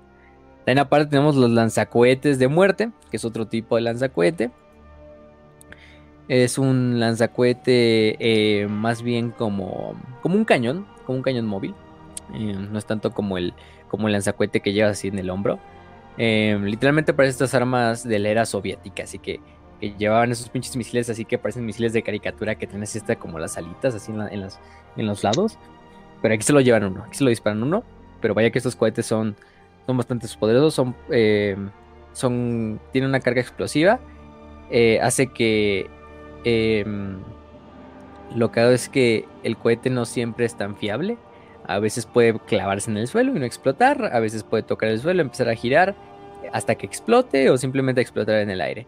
El chiste es que eh, es muy aleatorio, de hecho está muy Skaven diría el pedo, pero, pero bueno, o sea, le sirve. Entonces se dispara de uno en uno en cada uno de estos cañones. Y, bueno, ese es el lanzacohetes eh, de muerte. Luego tenemos el lanzacohetes grito de la muerte. y es otro, es otro diferente. Esta es una, una, arma de asedio un poquito más pesada. De hecho, la van manejando, creo que este hasta cuatro enanos del caos. Eh, disparan unas armas de cohetes impulsadas por pólvora, que van desde disparos de arpones de cadena para atar y hacer caer a los trolls. Eh, por ejemplo, los trolls de lava, que habitan en las profundas cavernas de magma en lo que son las tierras oscuras, para capturarlos y utilizarlos también como esclavos o como experimentos pueden utilizar de eso o también utilizar, por ejemplo, obviamente proyectiles explosivos, ¿no? También muchos de estos proyectiles se pueden escuchar em, que van gritando porque se cosechan aparte de las, a partir de las almas de aquellos sacrificados en honor a Hashut y este como gritos infernales son los que se impregnan dentro del misil o del proyectil para simplemente, pues no, pues, ser más edgy, ¿no? a la verga. Entonces, pues bueno, Eh, entonces, pues por esta parte, ¿qué más podemos decir? Pues esos son los lanzacohetes de, de, del grito de la muerte. Tenemos los lanzavirotes Hobgoblin, que son muy preciosos los lanzavirotes que utilizan los enanos o que utilizan los otros orcos. Que pues sí, es simplemente una ballesta gigante que dispara unos virotes gigantes, ¿no? De metal. Entonces, pues cualquier cabrón que esté en el camino de ese virote, pues va a terminar empalado. Aunque los utilizan más los Hobgoblins, eh, que también tienen sus propias armas, ¿no? Los morteros enanos del caos, que también son un poco como el, cañón estremecedor. Son morteros más pequeños, son morteros de un solo proyectil que incluso pueden manejar tan solo dos personas. Es un mortero muy personal, de hecho es como un carritito así chiquito que puedes como ir jalando, así como si fuera como si fueran esos carritos que llevan los niños. Ay, se me fueron, tiene un nombre especial, ¿no? Esos pinches carros así como pues simplemente esos carritos de cuatro ruedas donde ponías cosas y te lo ibas jalando, ¿no? Así con la mano. Entonces, eh, esos son los morteros enanos del caos. El mortero estremecedor y que es parecido a lo que es el cañón estremecedor. Prácticamente es prácticamente lo mismo, nomás que este es una versión mortero y la otra es una versión más directa, es un cañón. Mm. Y de hecho está muy cagada la miniatura porque la miniatura de Forge World tiene una miniatura muy bonita. Porque, digamos, es un carro así horizontal, en el cual en el centro lleva como lo que es el cañón en una plataforma giratoria. Y ahí ves a todos los enanos del caos, así como trabajando en él. Pero pinches enanos del caos así sin playera, así como si fueran pinches, así como pinches mecánicos, así nada más así trabajando así en, el domingo, así sin su playera, ¿no? Llevan su casquito y sus, y su pinche, su taparrabos ahí, por el calor de la pinche maquinaria. Pero aparte va un, un ogro, un ogro esclavo, así porque lleva hasta sus grilletes y todo, y, va cargando la, va cargando los proyectiles así. La miniatura está súper bonita, ¿eh? Eh, ahí sí la, pueden encontrar, la pueden buscar. Porque te digo, viene todo el carrito, vienen como tres enanos del caos, cuatro enanos del caos, y aparte lo grito ese que va como cargando las armas. y aparte puedes girarlo, le puedes girarlo bien mamón el, el, modelo, o la parte del mortero del, modelo. Mm. Entonces se ve bastante, se ve bastante épico. Y que otro, finalmente, el parte cráneos. El parte cráneos, ya dijimos, es esa eh, esta cuchilla giratoria que utilizan los, los enanos del caos, que se la montan muchas veces a lo que son los estos, eh, ¿cómo se llaman? Los demonios de hierro y ya. Eh, fuera de eso, pues creo que, ¿qué más podemos decir de los enanos del caos? Que ya no hayamos dicho. Eh, militares, magia, sociedad y cultura. Pues la sociedad y cultura, mm, mm, mm, pues básicamente es una, una una sociedad totalmente eh, piramidal, en las cuales hasta arriba están obviamente los profetas, los, desde los estos hechiceros profetas, desde los estos eh, guerreros demoníacos, los castellanos y los grandes militares, ¿no? Debajo de ellos, pues van los, los, los soldados profesionales, los guerreros enanos del caos, aunque mayor parte de toda la población de, de, de, de los enanos del caos, pues funciona como en general pues una, una, esta, una, una sociedad guerrera, todos son guerreros en cierta parte, hasta las mujeres, aunque bueno, no tenemos imágenes de las mujeres enanas del caos, pero pues ustedes se pueden imaginar que no van a ser muy... Si de por sí las mujeres enanas, bueno, al menos no tienen barba, ¿no? ¿Quién sabe con las, quién sabe con las enanas del caos cómo hayan salido, ¿no? Este, pero bueno. Y después de eso van cayendo hasta finalmente el estrato más bajo, que son los esclavos, ¿no? Simplemente los esclavos, que pueden ser tanto otros enanos del caos, humanos, hobgoblins, otros orcos, skavens, ¿no? Ya dijimos por qué. Y ogros, ¿no? Hasta el punto de que, de que pues, de esta forma se, ejemplifica la, la sociedad, em, eh, ¿cómo se llama? Este, em, de los, de los estos enanos del caos. Tendría que decir que otros personajes importantes como Taurox, Taurox, el, el este, em, el toro de, de bronce, es un personaje importante de los hombres bestia. Que de hecho, ¿cómo se llama? Eh, no tiene nada que ver con los enanos del caos. Muchos a lo mejor pensaban la idea de. Es que Taurux, como es un toro de bronce. Ah, a lo mejor lo crearon los enanos del caos. No, Taurux, Taurux es un personaje. El güey era simplemente una bestia del caos, digo, un minotauro del caos, hasta que pues prácticamente el güey luego creo que Korn lo convierte en un pinche como en bronce, ¿no? Para que sea invulnerable el cabrón. Pero si no, no tiene nada que ver con. No tiene nada que ver con el buen. Con el buen este. Con el buen. Los buenos enanos del caos. Pero personajes que sí valen la pena, ya dijimos, por ejemplo, este, al Ceniciento. este, otro es Astrogot, Astragot, este, Mano de Hierro, eh, que es el gran sacerdote de Hashut.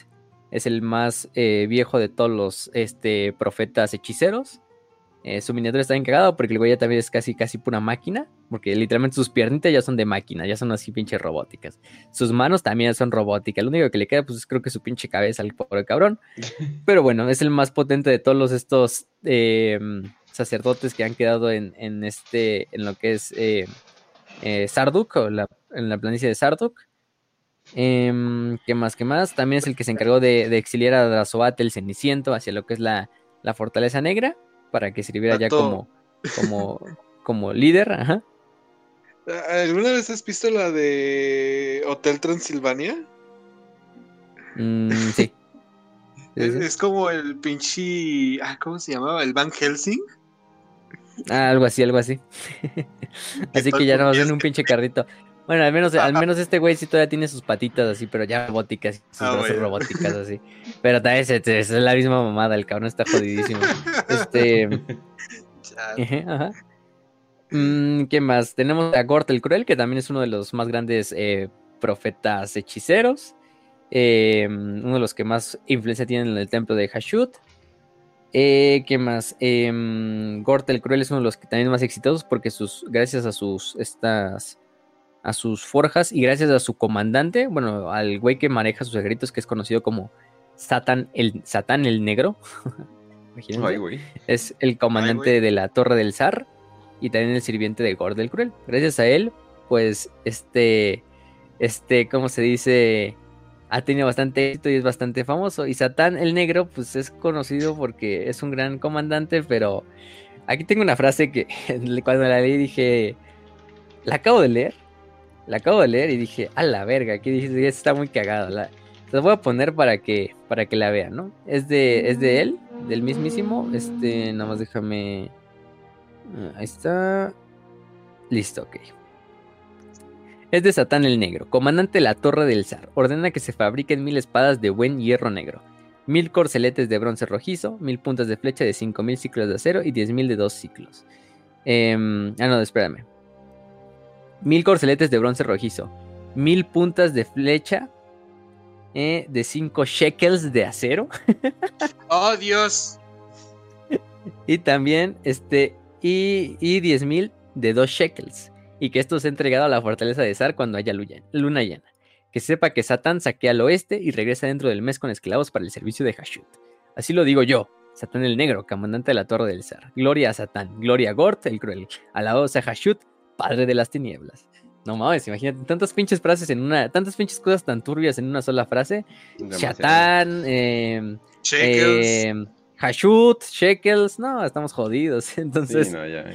lo cagado. Oh. Pero sí, Shekels, literalmente Shekels, es el término que utilizan para referirse a um, como el, el, el, la materia prima, el, el grado de materia prima, ¿no? O sea, la cantidad de materia prima. Entonces, pues, ustedes ya, me, ustedes ya sacarán sus conclusiones. Yo no, yo no quiero decir nada porque no nos vayan a, a banear, pero bueno. Shekels, eh, hashut, semitas, Caireles, narices ganchudas, pues bueno, díganle a Games Workshop. creación de los negros. Okay. Nosotros estamos reportando, nosotros estamos reportando. Games Workshop nosotros estamos resumiendo, ¿sí? ¿Qué uh -huh. querrá decirnos sí. Games Workshop aquí? ¿Qué querrá decirnos? sí, sí, no mames. Está cagado. Pero bueno, esos son cuantos personajes. Hay otros como Beserak el Cruel, que fue castellano comandante de la Torre de Gorgot durante las guerras contra la antigua Nejecara. El Ricard el Irrompible, que es uno de los señores del caos de, de Sarnangrund. De uno de los más poderosos. Entonces, hay algunos personajes. Tampoco es que haya mucha información. De hecho, si se fijan, literalmente de Satán, que es de hecho de los que más hay información. No mames, es literalmente un párrafo el cabrón. Unos cuantos dos párrafos. Uh -huh. Me estás diciendo que se enfrenta a Nejecara, que es básicamente el Egipto, el antiguo Egipto de Fantasy. sí, sí, sí. Ay, no, en serio. O sea, esclavos, Nejecara, güey. No Muchas guerras babilónico-egipcias y titas ahí como desmadrándose, ¿no? O sea, de todo, güey. No. De todo. Yo, yo ya no voy a decir nada. Yo creo que está muy implícito y si hago un chiste lo puedo arruinar. No, y, y que, y que Nejecara se lleva a un chingo de enanos del caos y que de repente un enano del caos que nace en un río, ¿no? Y la- No, que lo dejan en una barca, que lo dejan en una canastita en el río. Sí. Bueno, ya, ya, ya sabrán. Entonces, pues por esa parte, Hostia. creo que acabamos, creo que acabamos con los, con los enanos del caos. Les dejamos más información, no, les dijimos, no hay mucha información porque pues están jodidos, al final del día lo único que salió fue de White Dwarf, de- del suplemento de Tamurkhan, etcétera, ¿no? Que de hecho el suplemento de Tamurkhan pues finalmente era más que nada para los Kurgan, no tanto para los enanos del caos. Pero necesitabas una facción que también combatiera contra los Kurgan y pues escogiste, escogieron a los enanos del caos. Y les dieron bastantes miniaturas hasta eso, o sea, miniaturas sí tienen bastantitas, incluso si se fijan y van y buscan cada una de estas unidades que les dijimos, cada una tiene su, su su miniatura, ¿eh? O sea, no son como otras unidades, otros secretos donde te la dicen en el lore, pero nunca tienes una miniatura o una imagen para como darte una idea de cómo es esta unidad. Pero con los enanos del caos, sí, con los enanos del caos, afortunadamente, la mayor parte tiene este, unidades, o tiene por lo menos, ¿cómo se llama? Estas, estas, estas, ¿cómo se llama? Pues unir estas eh, miniaturas y ya algo así como por lo menos eh, concreto en el juego de mesa. Y bueno, esperemos que vaya a pasar con Total War Warhammer 3, porque pues simplemente ya tenemos confirmado que ellos van a ser una de las facciones que van a terminar metiendo al juego como DLC. Entonces yo creo que tienen bastante, eso sí va a ser una facción yo creo que muy difícil de usar porque al final del día solo vas a tener como tres o cuatro unidades de infantería para proteger porque la mayor parte de tu ejército va a estar enfocado en artillería, en máquinas de guerra y quizá en monstruos. Que bueno, ya de por sí esto está medio OP y hay ejércitos como que utilizan esa, Sí. esa fórmula. Eh, pero de todos modos, eh, quién sabe, también a lo mejor le meten más unidades. Además, obviamente, yo creo que le van a meter a los Hobgoblins para que funcionen como auxiliares en el ejército. Entonces, yo creo que por esa parte va a estar muy bueno eh, cómo van a, van, a, van a bajar a los enanos del caos. Y bueno, al final del día es bueno porque también al meterlos en el juego de Total War Warhammer 3, les metes más lore, les metes más personajes, les das más modelos, tienes más imágenes, artwork, etcétera, etcétera, que es de algo de lo que les falta. Pero bueno, con eso finalmente terminamos. No sé, algo, algo que quieran decir antes de terminar, para despedirlo con una frase también. Es Aquí que tengo Que una. Total, que Total Warhammer les va a dar más lore que Game Workshop ha hecho en mucho tiempo. Sí. Sí. Te digo, si no fuera por Forge World, ya muchas, muchas facciones se hubieran ido al carajo, ¿eh? Forge World ahí haciendo el, el este, el carry. Sí, A Game cabrón. Workshop. Aunque bueno, también es de Games Workshop, cañón, pero, ¿eh? pero tiene como sus propios escritores y como su propia así estructura también. Entonces, por esa parte, sí, sí, sí. Pues, Pero bueno. este, solamente voy a decir a la, a la banda que escuchó el programa que si en algún momento llegan a conocer a alguien que se llama Moshe Ben, algo que probablemente le recomienden esta facción y esperen ver sus caras cuando se den cuenta de todo el lore y todo lo que ocurre y cuando se den cuenta de que es el caos. No voy a mencionar más, solamente busquen a alguien que use caireles, lentes, sombreros chistosos, Vive en Polanco. que viven en Polanco y pues si pueden, echen una partida con él. No apuesten. Ay, mira, te presento esta facción. Tú tienes mucho dinero, así que puedes comprarla. Es de Puedes World. Las miniaturas son caras, pero tú, tú tienes mucho dinero, entonces tú puedes comprarla así. Así Ya que jugamos, Vamos a ya jugar. jugamos yo con mi, mi ejército de, de alemanes imperiales, ¿no? Ajá. Utilizan mucho la palabra Reich. Entonces, Reich. y los otros usan la palabra shekel. Así que bueno. Solamente voy a preguntarte a ti, Facio, una cosa. En algún momento el imperio del hombre eh, con Karl Franz, no sé, en algún momento de la historia le partió la madre a los en- enanos del caos, a los Dawi. Mm, creo que no. creo que todavía no. Creo que sí pelearon contra. O sea, sí lucharon contra el Imperio. Como que ninguno llegó a nada. O sea. Porque dijimos que ahí los de la Fortaleza Negra sí intentaron atacar al Imperio. Pero hasta ahí, o sea, no fue como escaramuzas por allá. Ah, ok. Pero nada, nada, nada, nada que lamentar, ¿no? Nada que lamentar, ni, ni nada así como. O que festejar, en todo caso. Nada No así de que. Nada así de que prisioneros de los enanos del caos fueron llevados a entrenas a lugares que no conocemos dentro del Ajá. Imperio, ni, ni Se perdieron viceversa. 6 millones de Dawi. Ok, muy bien. Nada de eso. Exactamente, así cuando, cuando atacó el caos fueron 6 millones. de David los que fallecieron. Pero bueno. Entonces, con esto terminamos el programa. Con una frase la despido. Bueno, vamos, dice. Vamos a rehacer el mundo bajo nuestro dominio, una tierra de cenizas y huesos ennegrecidos de nuestros enemigos, hasta que solo quedemos nosotros y los restos de los cuerpos se encojan bajo nuestros pies.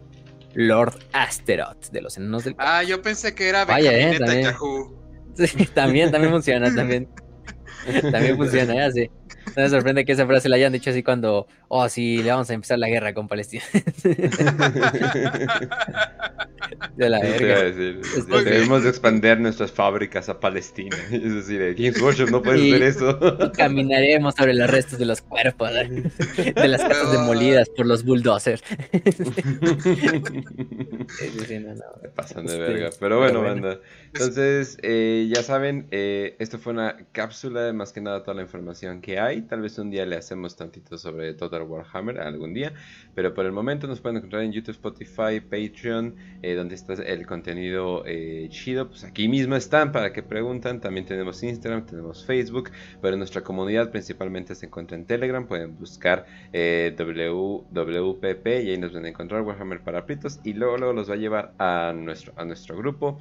Ahí tenemos una muy bonita comunidad eh, y muy buen canal y ahí están también nuestros canales amigos, eh, que es básicamente la mayoría de la comunidad de Latinoamérica y por eso estamos bastante agradecidos de que a pesar de que nos insultamos no, no hay como que esta enemistad escondida ni nada por el estilo. Creo que esa es la clave, creo que insultarse constantemente entre nacionalidades es la clave para mantener una buena amistad completamente, porque pues vean la comunidad anglosajona, hablan el mismo lenguaje y dicen que eh, ¿Cómo se llama? Y, no se insultan ni se ofenden ni nada por el estilo, pero ay, a cada rato que las peleas de que hay, de que las funas y que quién sabe qué, no, qué horror. Arch con todos los que ha conocido se ha peleado. bueno, es australiano, es como que su naturaleza pelearse con todo lo de alrededor de él. Pero ahora sí que lo entiendo. Pero eh, ahora sí que ahí pueden estar eh, con nosotros. Ahí, aquí mismo están nuestros twitters. Ya saben, banda, contenido exclusivo para Patreon. Pero eventualmente sale para todos. Para no eh, desperdiciar contenido para todos. y muchas gracias a todos los que han estado viendo nuestros en vivos, nuestros videos que sacamos, nuestras cápsulas. De hecho, hay cápsulas que han tenido muy buena recepción. Gracias a todos por hacer el canal crecer. Y esperemos pronto hacer un especial de 2000 seguidores. Y ras, despide. Pues bueno, banda, espero que, les haya gustado el programa de hoy. Eh, espero que podamos algún día apoyar al estado legítimo de. ¿Cómo se llamaba la fortaleza? de Sarnangrund. De Sarnangrund. Este, es un estado completamente legítimo, nada, nada chueco. Y pues espero que les haya gustado el programa, espero que la pasen bonito ya saben que nos, dónde nos pueden encontrar. Eh, y los que están viendo de Agrapa en YouTube, les mandamos un enorme saludo. El momento actual eh, acaba de ser Día del Niño, así que pues espero que la hayan pasado bonito y que su niño interior eh, haya disfrutado bastante. Así que cuídense mucho. Aunque este programa va a ser como dos semanas después de eso, pero... Sí, Ajá, bueno. Entonces es este Día del Día de la Madre, entonces. Espero que podamos. Día de la Madre, 5 de mayo, lo que caiga ya. Ajá, sí, sí, sí, eso. Eh, disfruten las festividades. Al final del día son buenas excusas para ponerse pedo. Y pues, ah, para eso son realmente. para eso son. Y bueno, con eso entonces, gente, nos despedimos. Ya saben dónde nos pueden encontrar. Kenji ya dijo todo. Eh, estén atentos al Telegram, a los programas normales de los lunes. Y bueno, también están atentos a, los Patreons para que ustedes puedan pedir cápsulas. Les decimos, pidan cápsulas, tienen la posibilidad, todos los que son custodes y cualquier otro, de hecho, también ya vale más para este punto. O sea, pidan las cápsulas, al final del día son temas para ustedes, para que los disfruten. Y bueno, nos vemos la siguiente. deseamos salud y victoria y que el Padre en la oscuridad Hashut los acompañe.